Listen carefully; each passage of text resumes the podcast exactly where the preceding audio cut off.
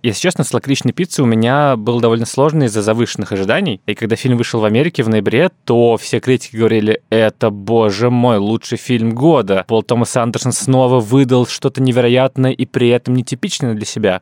И в конце декабря был пресс-показ, и наш коллега Игорь Кириенков сходил туда и написал сразу после завершения в редакционный чатик «Гений». Вот. А Василий Покровский, которому я заказал сценарий с разбором режиссерского стиля Пола Томаса Андерсона, он тоже написал мне сразу после показа, что «Мать моя женщина, какой фильм!» И это немного нервировало, потому что я боялся, что просмотр будет не таким классным, что не дотянет до ожиданий. Но сегодня с утра, когда я вышел с утреннего сеанса 9.20 в кинотеатре «Пионер» с субтитрами на языке оригинала, то он написал Игорю только с лакричной пиццы. Охуенное кино.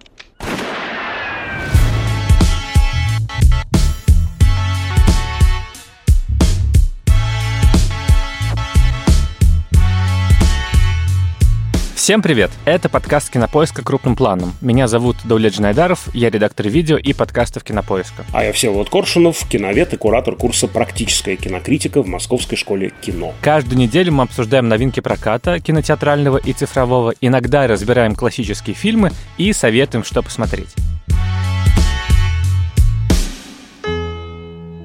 Сегодня мы обсудим новый фильм Пола Томаса Андерсона «Лакричная пицца». Я встретил свою будущую жену.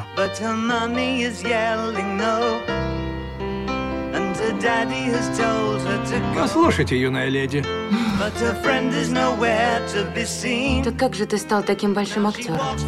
Я шоумен. Это мое призвание. to the seats with the clearest view. And she's hooked to the silver screen. Судьба свела нас вместе.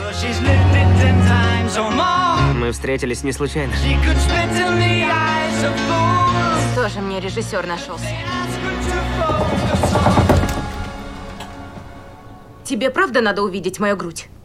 А потрогать можно? Вы знаете, вероятно, Пол Томас Андерсон как одного из главных и лучших и самых уважаемых режиссеров современных американских, у которого как будто бы безупречная репутация, и он снял такие безоговорочные шедевры, как «Нефть», с Дэниелом Дэ Льюисом, как «Магнолия» с россыпью звезд, как «Мастер», и его недавний фильм, последний перед «Лакричной пиццей», «Призрачная нить», тоже был номинирован на всевозможные премии, в том числе «Оскар» в главных категориях. А здесь внезапно этот культовый в узких кругах режиссер вышел на какие-то новые высоты и явил нам нового Пола Томаса Андерсона, потому что «Лакричная пицца» — это внезапным образом очень светлая и радостная ностальгическая комедия о старшекласснике Гэри и девушке Алане, их отношениях, их попытках вести бизнес и вообще поиску себя. И это очень воздушное, очень легкое, невероятно смешное кино про юность и первую любовь, которая к тому же потрясающе снято и здорово сыграно. Причем не только многочисленные роли второго и третьего плана, весь фильм, по сути, представляет собой серию комических комических сценок, ситуаций, в которые попадают главные герои.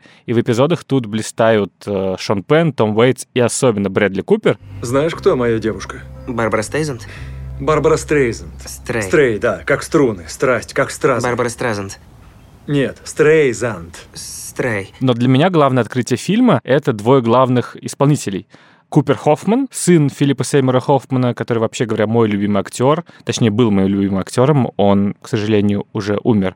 И Алана Хаим, которая, вообще говоря, певица, и Пол Томас Андерсон для ее группы клипы снимал. И вот эти двое просто потрясающие.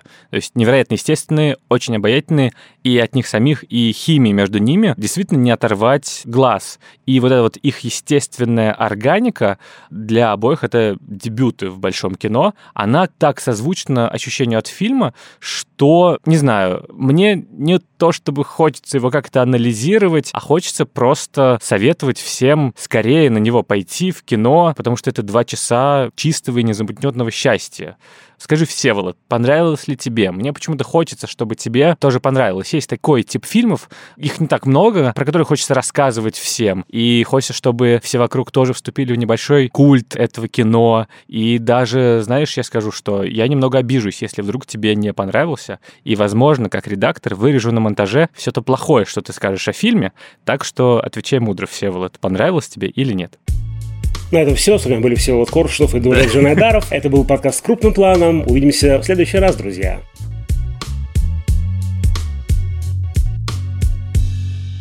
Мне нечего ругать в этом фильме, ну правда. Ну что здесь можно ругать, угу. да? Более того, э, я правда думаю, что это будет очень короткий выпуск, потому что здесь и нечего обсуждать. Не в том смысле, что это такое ужасное кино или серое кино, блеклое, что здесь нечего обсуждать. Просто это действительно фильм как бы сотканный из каких-то невидимых эфемерных вещей. Здесь очень много атмосферы, настроения, того, что сложно пересказать, сложно измерить, сложно пощупать как-то, понимаете? Потому что даже фабулу фильма сложно пересказать. Здесь, знаешь, как у Франсуа Трюфо, а, кстати, очень много ассоциаций, конечно, конечно же, с пенталогией Антуани Дуанелли, и не только у этой картины с картинами Трюфо, много разных всяких связей. Так вот, как у Трюфо, здесь сюжет постоянно сбегает в сторону. Здесь много необязательных каких-то совершенно подробностей. Вот, например, там есть э, такая острая сцена, когда нашего главного героя обвиняют в преступлении, его хватают в полицию, героиня бежит его спасать. Это ни к чему не приводит, это ни из чего не вытекает. И вот таких как бы необязательных вещей здесь довольно много. Он вот и соткан из таких вот эпизодов через точку с запятой, по большому какому-то счету. Не обязательных, но очень обаятельных же, да, согласись, да. и смешных, и здорово выстроенных. Конечно. Да, но я просто не согласен, что они ведут из ниоткуда и идут в никуда. Мне как раз кажется, что тебе же это именно и интересно в кино, как будто бы вот эта вот разреженная драматургия, вот это вот нетипичное повествование, нарратив, который как будто бы растворен в повседневности, в мелких деталях, в настроении, в взаимодействии между героями, когда нету вот этого вот э, драматургического каркаса, где идут из точки А в точку Б. Но при этом это не означает, что фильм не выстроенный с точки зрения драматургии из как какими-то другими несущими конструкциями. Ну, то есть здесь же, очевидно, как минимум есть вот эта вот линия, структура с взаимным притяжением и от отталкиванием двух главных героев и попыток главной героини Аланы сбежать от Гэри к другим мужчинам, к призванию, найти себя. И в конце концов они сталкиваются. И все эти эпизоды, они работают как эмоциональный путь. Ну, то есть они скорее не сюжетно как-то скрепляются друг с другом, потому что на сюжетном уровне действительно тут э, очень смешные часто мотивировки. Просто вдруг заходит какой-то герой такой, а давайте перепрыгнем на мотоцикле через костер. И все туда бегут, и из этого возникает какая-то сцена. Но при этом на уровне именно развития персонажей, развитие их отношений, все очень здорово и как будто бы довольно внятно. Ну, то есть вот эта вот изначальная идея, что старшеклассник подкатывает к 20 пяти с лишним летней девушки. Она такая, нет, ты слишком маленький для меня, вообще это незаконно. И дальше между ними это происходит какая-то динамика, война полов, и в финале они в итоге к чему-то приходят осознав через препятствия. И как раз за этим увлекательно наблюдать. А то, что на экране есть ощущение живой жизни, это как раз часто сложно добиться. Да, ну когда я говорю, что не утекает и не приводит, это не значит, что фильм плох. Я же это говорю безоценочно, это структурный просто такой анализ, а не то, что, знаете, это вот не выстроено. Поэтому я ни в коем случае здесь не обвиняю никого. Да, это такая разомкнутость неких связей, да, такая антониониевская в каком-то смысле, да, где важны какие-то складки драматургии, то, что остается в этих складках драматургии. Тут мне кажется, еще важно, что для режиссера здесь много такого теплого, близкого, автобиографического. Действия происходит, как и во многих его фильмах, в долине э, Сан-Фернандо, где он, собственно говоря, и провел это свое счастливое детство, счастливый пубертат. Очень много знакомых Андерсону людей стали прототипами персонажей. Да, вот прототип главного героя – это Гэри Гетцман. Это, собственно говоря, действительно такая звезда в детстве, актер-звезда, а потом стал продюсером. И у него был эпизод с этими водяными матрасами, был эпизод с этими игровыми автоматами. Здесь очень много вот такого вот буквально перетекшего в жизнь. Персонаж Шона Пенна, прыгающий на мотоцикле через костер. У меня сразу со Снегурочкой, извините, ассоциация новогодняя. А это намек на артиста Уильяма Холдена. Персонажа Шона Пенна зовут Джек Холден, имеется в виду Уильям Холден, которого мы знаем, конечно же, по мосту через реку Квай и бульвару Сансет, очень известный американский артист. Вот, очень смешной персонаж Брэдли Купера. Это реальный человек, э, Джон Питерс, бойфренд и продюсер и стилист Барбара Стрейзанд. Поэтому тут много таких прям вот буквально живых вещей. Да, ты знаешь, что Пол Томас Андерсон позвонил Джону Питерсу и сказал, что слушай, вот я собираюсь основать персонажа на тебе, ты не против? А Джон Питерс такой, офигенно. Да, конечно, я не против, только нужно, чтобы ты обязательно включил в фильм мою коронную фразу для пикапа. Это какую? Там что-то про «любите ли вы арахисовое масло?» Пол Томас Андерсон спросил его, как бы, а это действительно работает? Тот такой, всегда. Но в фильме он, там сгущены краски, конечно, он не был таким мразотным персонажем, абсолютно отбитым, какого играет Брэдли Купер. Вот, это скорее какое-то сведение воедино всех таких эгоцентричных, агрессивных продюсеров, которых полно в Лос-Анджелесе, вот, нежели реальный Джон Питерс. Важно также, что вот все эти детали, отсылки к реальным людям, некий социально-экономический контекст, этот вот нефтяной кризис, который там мелькает где-то там, да, э, значит, и мы даже видим его отражение на судьбах персонажей, в целом они не так существенны, да, вот ты прав, вот говоря о том, что стержнем истории становятся эти вот игры, протяжения отталкивания обоих персонажей. Мы видим, что здесь действительно главным таким decision-мейкером становится Алана, э, девушка, потому что от нее, в общем-то, зависит судьба нашей пары, станут ли они парой в принципе, потому что действительно огромная разница в возрасте, очень сильное социальное давление, да, ну просто действительно малолетка и уже зрелая э, девушка. Это там сегодня у нас подвинулись границы зрелости, юности, детства, а тогда все-таки это было довольно пикантно, даже в плохом смысле этого слова. Забавно, что здесь на этом все равно построено на их возрасте очень много и в личных сюжетных персонажных арках героев, потому что у Гэри главное его слабость или главное опасение, то, чего он страдает, что он не взрослый как раз. Что он с детства актер, как бы сам зарабатывает, он потому и бизнес постоянно делает. Он хочет быть на равных с большими, но при этом постоянно его как-то оттирают, и вот в ситуациях во всех он не идет на конфликт с теми, кто старше. Он идет на конфликт как-то опосредованно, то есть либо после что-то говорит, либо вымещает, не знаю, какое-то раздражение на маленьких. То есть это когда в конце он не смог отогнать мужика, который ломал пинбольный автомат.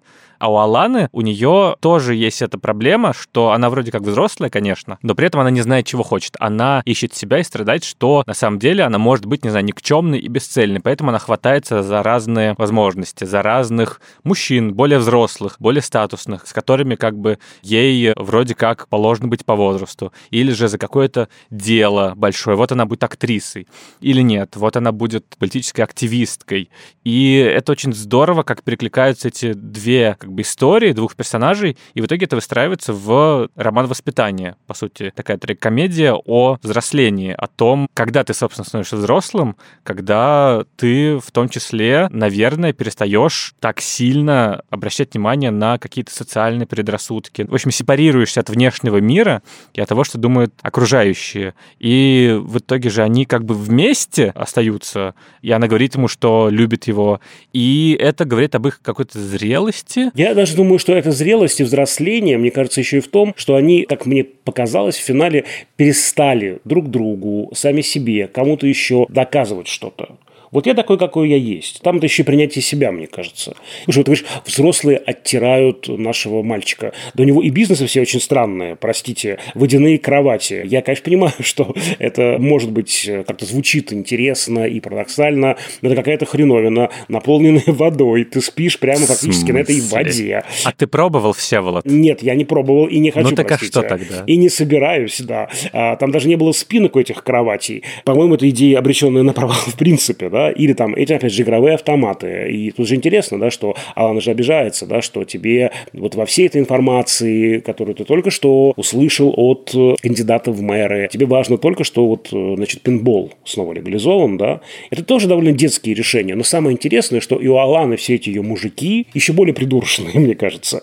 Все эти игры во взрослого, мне кажется, очень понятны в контексте истории 15-летнего парня. И вот он как раз более органичный, мне кажется, чем все остальные персонажи. Они все довольно органичны, они все, в общем-то, классные, интересные. Но он в целом ведет себя адекватно своему возрасту, своему положению, э, своему этому пубертатному развитию, которое тащит его в разные стороны. Тело его меняется, тело его может пугать. Ну, там же много всего происходит. Да, еще, кстати, извини, очень важный момент здесь, что у нас же персонажи, в общем, оба вываливаются. Я надеюсь, я никого не обижу, тем более, что по отношению к Кофману-младшему, здесь уж тем более мне нужно обижаться, он такой толстячок. Оба персонажа, они за пределами вот этих стандартов, элементов конвенциональной красоты, что тоже, мне кажется, важно. Это офигенно. Это просто офигенно. Там самый залайканный комментарий под первым трейлером «Лакричной пиццы» был в том, что «наконец-то герои фильмов похожи на реальных людей». Ведь даже, кстати, сам Андерсон рассказывал, что он сначала нашел Алану, да, а потом уже искал Гарри. И он пробовал разных артистов, и все эти вот 17-летние ребята, 15-17-летние, они казались слишком взрослыми, слишком техничными в актерском смысле, и более подходили по возрасту Алане, и этого разрыва не чувствовалось. И он сам по себе такой, действительно такой, ну, тюфяк в хорошем смысле этого слова, в добром смысле этого слова. Ну, кстати, я еще подумал, чем хорош этот фильм, что в нем чувствуется какая-то невероятная любовь, которая разлита и по всему кадру, и по всем героям, которых Андерсон, безусловно, любит, но и эта любовь была и на съемочной площадке, потому что здесь какое-то невероятное количество задействовано, во-первых, историй, тех, которые Андерсон сам слышал, это основано на истории его друга, собственно, продюсера, который вот тоже снимался с Люсиль Болл, и Андерсон снимал клипы для группы Хаим, в которой поет Алана.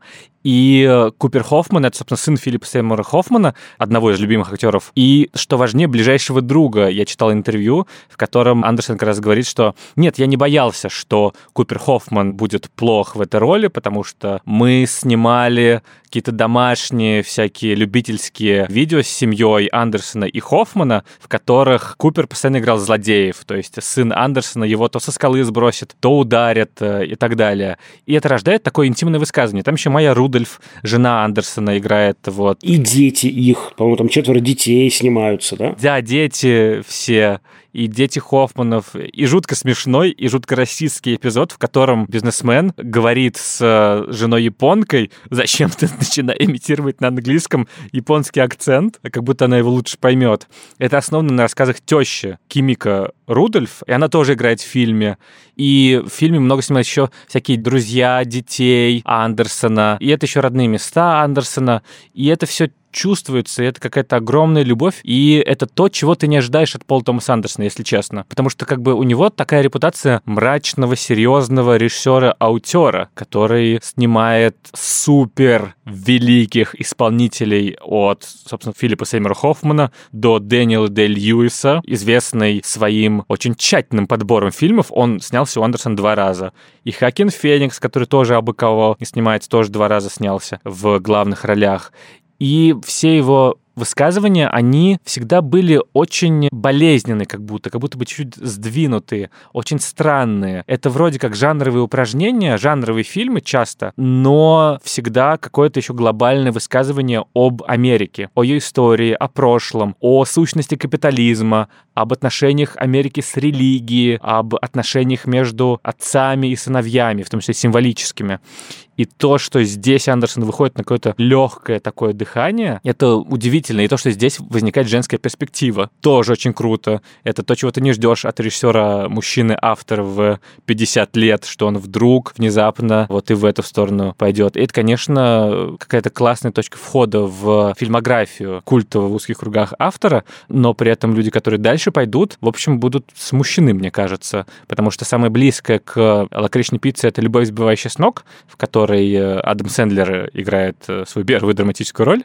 Э, это такой ромком, но он тоже странный, он тоже такой чудиковый, он не приятный во многом, он не конвенционально смонтированный снят. И поэтому еще, мне кажется, ошарашивает фильм, который настолько обаятельно смешной, как будто Ричард Линклейтер снял вдруг какое-то светлое подростковое кино. Ну, у меня все-таки больше с Трюфо ассоциация, как я уже говорил, какие-нибудь карманные деньги, опять же, мифология об Антуане Дуане или что-то вот такое. Но я согласен с тем, что действительно по сравнению с этими четырьмя великими фильмами Андерсона, да, вот самыми знаменитыми «Магнолия», «Нефть», «Мастер» и «Призрачный нить, это, конечно, совершенно другое кино. И мне нравится фраза Роджера Эберта по поводу одного из фильмов Андерсона, что в нем, как и в остальных его картинах, буквально сконцентрированы власть, одержимость, сила, мрачность. Вот это очень э, важные, мне кажется, слова. И здесь нет ничего. Это другой Андерсон как будто бы, да, снял? Как будто бы это Андерсон вывернутый наизнанку. Кстати, мы про Роя Андерсона забыли, а ведь у него тоже есть история про первую любовь, правда, совсем в таком прям раннем пубертате, да,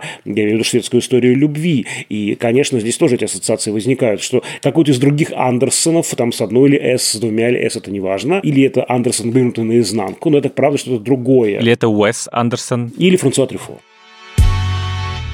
По поводу этого личного отношения и личных каких-то ассоциаций, есть же слова его, объясняющие странное название фильма «Лакричная пицца». Оно вообще никак не фигурирует в фильме, в принципе, никак. Что это популярный в Калифорнии магазин виниловых пластинок, да, что такая ассоциация с пиццей, пластинка круглая, как пицца, и черная, как лакрица, да, и для него само сочетание этих слов пицца и лакрица – это ощущение лета, счастья, молодости, взросления, какого-то такого, я не знаю, драйва, и это тоже важно. Ну, кстати, мне кажется, что это признание в любви не только эпохи, которая тут, как мы уже сказали, скорее фон для романтического сюжета, несмотря на то, что она великолепно прописана и великолепно снята и восстановлена, реконструирована. Но это признание в любви кино того времени. Потому что мы знаем, что Пол Томас Андерсон на заре своей карьеры, вообще говоря, был таким продолжателем традиции нового Голливуда. Его называли новым Робертом Олтманом. И, например, «Магнолия» — это вольный ремейк короткого монтажа Роберта Олтмана, и у него много отсылок всегда было к Мартину Скорсезе, включая вот этот знаменитый открывающий кадр из «Ночей в стиле буги». Когда залетает камера и долго кружится, представляя себе героев в клуб. Это, очевидно, такой референс к славным парням. И потом он уже больше перешел к такому монументальному высказыванию, менее энергичному и более статичному и тонкому. А здесь это признание в любви 70-м, скажем, когда героиня главная устраивается в предвыборный штаб, а за окном начинает маячить странный мужик, и ты такой, опа, это что, таксист из другого ракурса? И это прям очень точно, и при этом абсолютно органично вписано в историю. И там ведь очень много еще других отсылок к 70-м, то есть скорее не прямых, которые вот как здесь, а таких настроенческих, вроде фильмов Хэлла Эшби. Тоже такие очень э, как бы романтические истории. Гарольд Эмоджи у него, да, про тоже разницу в возрасте между любовниками, которые, тем не менее, очень оптимистично как-то рассказаны. Это интересно, что вот Новый Голливуд кажется, что он такой весь мрачный был и серьезный, в то время как Андерсон ту эпоху как бы реконструирует, в том числе с помощью арсенала новоголливудского в очень светлом каком-то настроении. Ну, был разным новый Голливуд, естественно. Кстати, еще из ассоциаций таких неочевидных, может быть, это «Полуночный ковбой» Джона Шлезингера. Я имею в виду работу камеры, какую-то такую интересную работу камеры. Вот здесь же интересно, что сам Андерсон выступил оператором фильма. Опять же, да, «Полуночный ковбой» более мрачный, там это все в Нью-Йорке происходит, да но тем не менее какая-то вот такая живая, подвижная, легкая камера, в которой много изящества, это вот тоже, мне кажется, перекочевало в лакричную пиццу. Здесь все по-другому, здесь все залито солнцем, это солнечная Калифорния. И тем не менее какие-то ассоциации, они, правда, вот тоже такие неуловимые. Конечно, там можно увидеть в героине Алана Хаим, Сибил Шепард, да, вот этой сцене в штабе предвыборном, там даже как будто бы ходит такой же волосатый э, мужик. Там тоже, помнишь, в таксисте такой кудрявый парень, который был влюблен в нашу э, героиню Сибил Шепард. Они есть, конечно же, буквальные, но самое главное, оно все как бы растворено. Это фильм, который буквально при разговоре о нем, вот он утекает сквозь пальцы. Ну вот правда. Из той серии, что вот тебе нужно писать сочинение, как я провел лето, как я провел каникулы, а главное, ты почему-то оставляешь между строк. Главное, невозможно туда никак вписать, впихнуть. Главное, где-то вот вообще осталось вот в таком эфемерном пространстве, не знаю, как это описать. Пол Томас Андерсон, достаем двойные листочки, пишем сочинение, как я провел этим пубертат. летом. Как я провел пубертат. Вот ты говоришь, что он такой неуловимый, что там такая камера летящая. Я бы хотел сказать, что как раз на уровне ремесла, на уровне того, как он снят и смонтирован, тут очень внятные приемы, они как бы незаметные, и этим отличается поздний Пол Томас Андерсон от раннего. У раннего Пол Томас Андерсон очевидны все переходы, движения камеры. Здесь же это настолько изящно и элегантно, что, наверное, это как раз и выливается в ощущение такого настроенческого кино, но все супер продумано, все мизансцены, все вторые планы, композиция, кто где находится, с кого ты переводишь взгляд как э, зритель, и там, не знаю, то, как в отражении, скажем, возникают герои, или вот эти вот общие планы, которые работают на комический эффект, когда ты с героем как бы оказываешься в непонятной ситуации и не знаешь, что, собственно, дальше делать. Это какое-то такое высшее мастерство и высшая легкость, которой сложно добиться. И здесь, кажется, именно на уровне приемов, поскольку я некоторое количество моментов пересматривал из фильмографии Пола Томаса Андерсона недавно, поэтому у меня мизансцены еще ярко впечатаны. Тут есть много приветов прошлым фильмам фильмам, собственно, Андерсона. Это, кажется, такая синергическая картина, которая в себя все впитала из его прошлого творчества, что логично, поскольку это такое первое очень личное высказывание. Скажем, если помните, там вот есть кадр на вот этой вот ярмарке школьной, когда мы видим сначала общий план э, Гэри, дальше слева появляется на первом плане силуэт Аланы, такой темный, и она движется вперед, и камера вместе с ней подходит к Гэри. Это абсолютно как бы зеркально открывающему кадру из «Роковой восьмерки», дебюта Пола Томаса Андерсона. А несколько вот там есть один такой характерный кадр, когда, кажется, как раз Гэри садится в машину и закрывает дверцу, и камера, она прикреплена к этой дверце и вместе с ней делает такой вот поворот в, внутрь. Это очень резко, очень быстро, но нужную энергию добавляет. Точно такой же кадр был в одной из кульминационных сцен «Любви, сбивающей с ног», когда Адам Сэндлер, собственно, заходит в машину к Эмили Уотсон. И я думаю, что я еще многое не заметил, что там очень много таких приветов каких-то самому себе, как будто бы он делает экскурсии не только по своему детству, по своей юности, но и по всему, что ему нравится в своих фильмах. И это очень здорово. И знаешь, если ты состоишь в культе Пола Томаса Андерсона, то на этот факт ты будешь орать. Настолько это здорово и классно. Любимый режиссер кумир Пол Томас Андерсона Джонатан Демми, режиссер «Молчание ягнят». Очень много взял Пол Томас Андерсон из стиля у Демми, и они дружили, и как бы он считает его своим учителем, наставником. И это очень важная фигура, которой Андерсон посвятил фильм «Призрачная нить». И вот помнишь тот ролик предвыборный, который снимали пацаны для этого Джоэла Вакса, который тоже реальный политик? Угадай, кто на самом деле снимал его в реальности. Даже боюсь представить. Эйзенштейн? Да, господи. да, конечно. В 73 году. ну, всяко бывает на свете. Ну что, Демми, что ли? Да, да, Джонатан Демми. И это очень круто. Ну, то есть, это такая тонкая пасхалка любимому режиссеру, что ты как-то по-другому воспринимаешь вообще все кино, всю лакричную пиццу. Настолько она наполнена вот этим вот всем обожанием. Есть же с Демми еще прямая такая ассоциация потому что этот вот самый Гэри Гетсман, который стал прототипом да, нашего главного героя, он же был продюсером многих фильмов Демма, да, и в том числе «Молчание ягнят», да, поэтому тут прям все одно к другому, все одно с другим связано. Я бы еще добавил только про эту действительно удивительную, невероятную глубину кадра, где буквально активны и общие, средние, крупные планы, и здесь действительно в этой легкости видна эта прямо отрепетированность, потому что невозможно, да, без репетиций многочасовых, без придумок это сделать, это невозможно сделать в режиме импровизации. Поэтому это, конечно, очень такое прям простроенное и такое сделанное на уровне режиссерской работы кино. Вот я, кстати, хотел сказать про работу камеры. Самый очевидный, заметный пример того, как круто работает камера, это когда ссорятся ближе к концу главные герои, и там так кружит камера, герой возвращает, что забирает, они выходят на улицу, уезжает Купер Хоффман на машине, и крупный план Аланы. Там еще такая дрожащая подвижная камера, и это настолько хорошо передает сцену всю, и понятно, почему Андерсон не прерывает этот момент, потому что нам нужно напряжение, нам нужно вот эта вот непрерывность, чтобы оценить, насколько здесь как бы страсти бушуют. Но вместе с тем кадрирование, то, как он чередует разные планы, и то, на чем он акцентирует, это просто высший класс. Знаешь ли ты, Всеволод, что будет сейчас? Знаю, я все знаю наперед. Сейчас будет наша традиционная рубрика. В ней мы советуем фильмы, которые недавно появились в онлайн-кинотеатре Кинопоиска. Сегодня я хочу рассказать о фильме, о котором я уже писал в наш телеграм-канал общим планом. Конечно, подписывайтесь на него. Но отдельно мы про него не говорили, а зря, отличное кино. Называется «Главный герой». В главных ролях Райан Рейнольдс и Джоди Комер. Это экшн-комедия про банковского клерка, который внезапно узнает, что он NPC. Это non-player character, не игровой персонаж. В видеоигре, похожий на GTA. И я в свое время шел вообще без ожиданий, а оказалось очень милое, смешное и неожиданно умное кино. Почему его стоит посмотреть?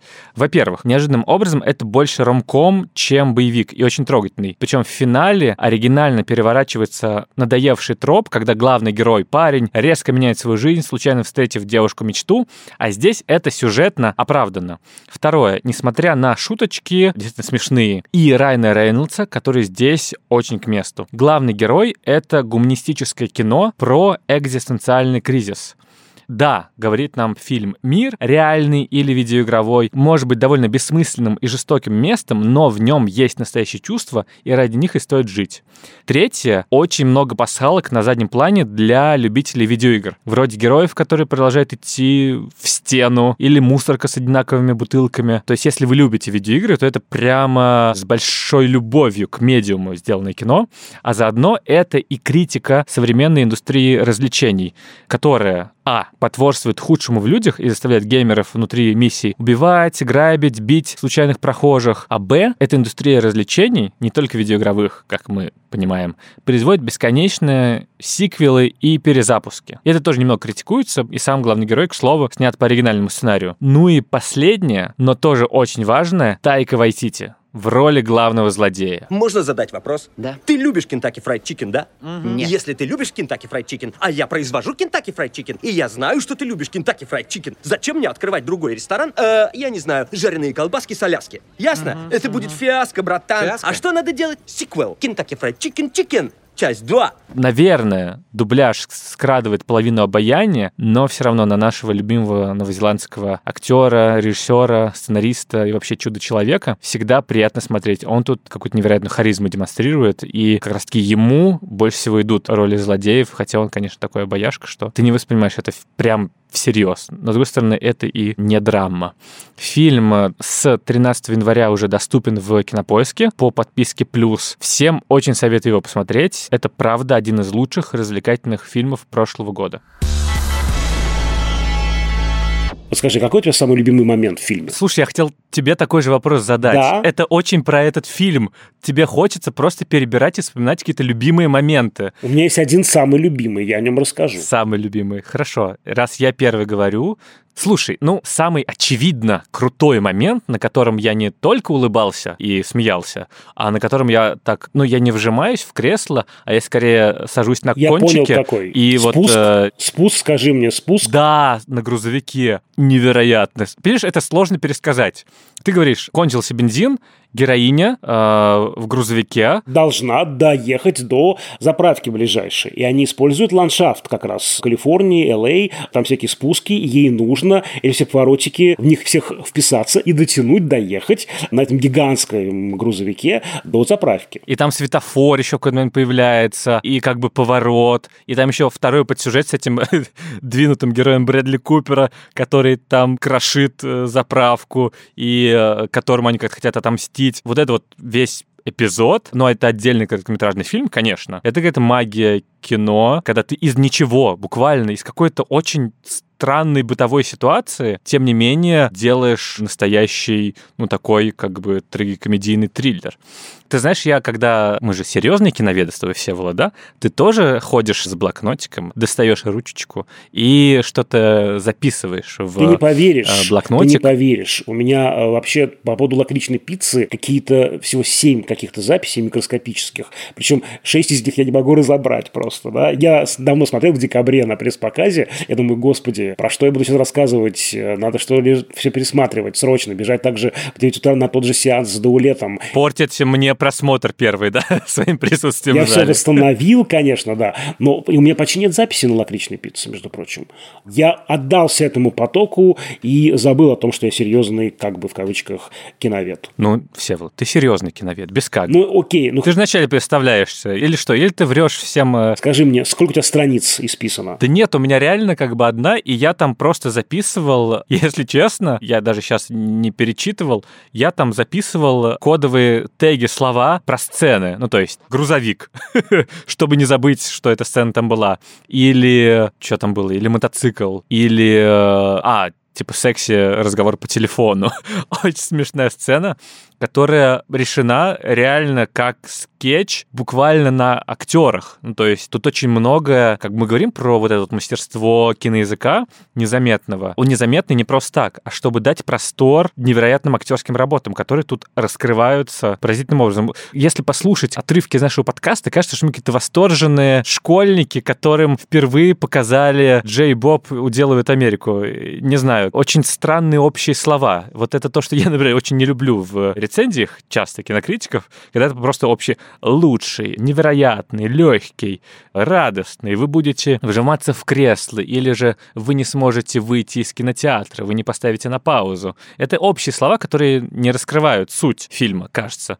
Но здесь они раскрывают, это я не знаю даже, что сказать. Мне кажется, это провал наш с тобой киновеческий, Всеволод, что мы какими-то акварельными мазками проходимся по этому фильму и не даем э, нашим слушателям глубокого разбора, анализа. Как мы это делаем? Не знаю. Но, с другой стороны, понятное дело, что этот подкаст не мог просто состоять из двух фраз. Офигенное кино, бегите, смотрите. Ну, не знаю, у меня нет, опять же, нет прям дикого восторга, если честно, да, ну вот правда. Я вышел, да, хорошее кино. Мне не было, что «А, там лучший фильм года, десятилетия, столетия. Нет, все-таки не Иван Грозный, простите.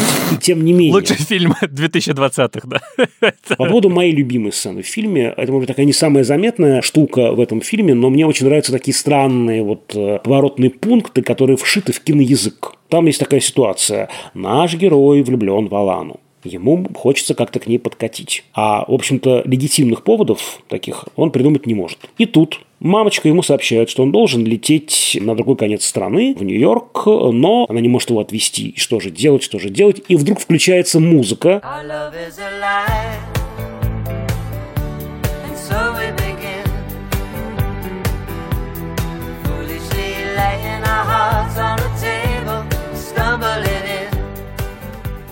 Наш герой даже еще не улыбается, но мы уже понимаем, что он все придумал. Само включение музыки на крупном плане героя есть некое узнавание, некое понимание. Да? Вот он понял, что он будет делать. Вот такие смешные вещи, такие вот... Сейчас я описываю, и я понимаю, что какая-то ерунда действительно. Да? Но ты смотришь, и просто... Ну вот я прямо подпрыгнула в вот этот момент на кресле, потому что, правда, это вот э, такие ну, неуловимые штуки, но очень точные и классные. Та-та-та-та-та-та. Прекрати, пожалуйста. Я лучше пою, я пою лучше. Ты, да, ты лучше поешь. Все поют лучше, чем я.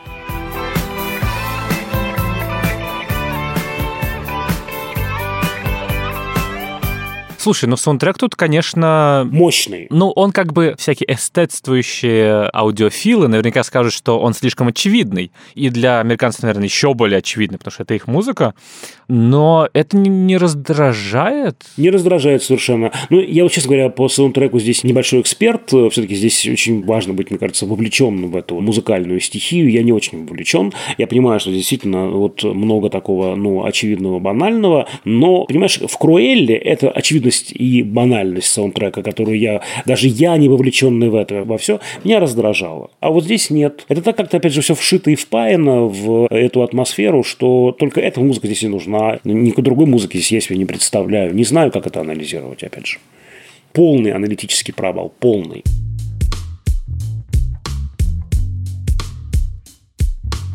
На этом все. Мы завершаем наш подкаст о фильме «Лакричная пицца». Желаем Полу Томасу Андерсону еще много-много фильмов. Интересно, каким будет следующий, потому что очень он удивляет всегда. С вами были Дуля Джинайдаров. И Всеволод Коршунов. До встречи в следующем выпуске нашего подкаста «Крупным планом». Напомню, что на нас можно подписаться во всех подкаст-платформах Apple Podcasts, Яндекс.Музыка, Castbox, Spotify. И мы очень ждем ваши письма, отзывы, лайки, сердечки. Пишите нам письма на подкаст собакакинопоиск.ру. Подписывайтесь на наш телеграм-канал «Общим планом». Там мы выкладываем разные интересности, связанные с фильмами, которые мы обсуждаем, и многим другим. Иногда фотографии, чтобы вы еще и знали, как выглядят эти странные люди, которые часто залезают к вам в уши через стриминговые платформы. А над этим эпизодом работали звукорежиссер Лера Кусто и продюсер Женя Молодцова. До скорых встреч! До свидания.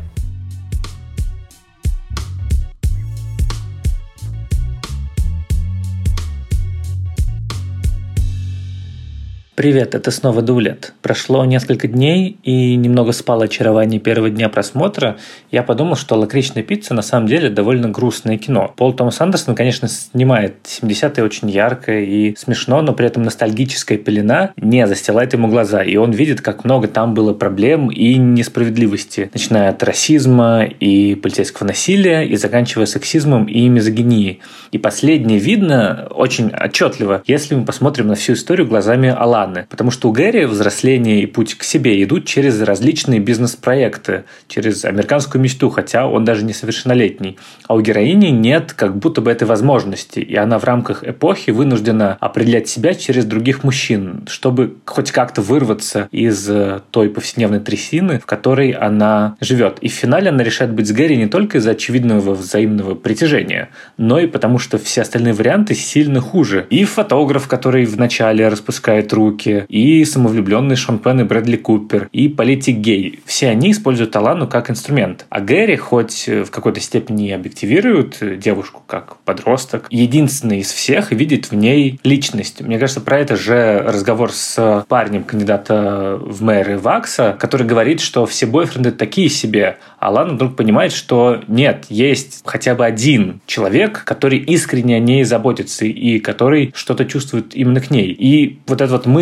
Пола Томаса Андерсона, что на мужиковом безрыбье и несовершеннолетний, но обаятельный самостоятельный пацан выглядит нормальным вариантом, она, если вдуматься, вроде бы грустная, но при этом, наверное, честная. То есть, возможно, говорит нам Андерсон, счастливые отношения и правда возникают, когда ты после череды странных партнеров внезапно находишь человека, с которым тебе комфортно. И это и есть любовь когда тебе просто с кем-то не больно, а остальные варианты сильно хуже, и ты уже не хочешь чего-то нового искать. И не факт, что в лакричной пицце вообще рассказывается история любви, а это на самом деле получается сюжет о безысходном поиске счастья.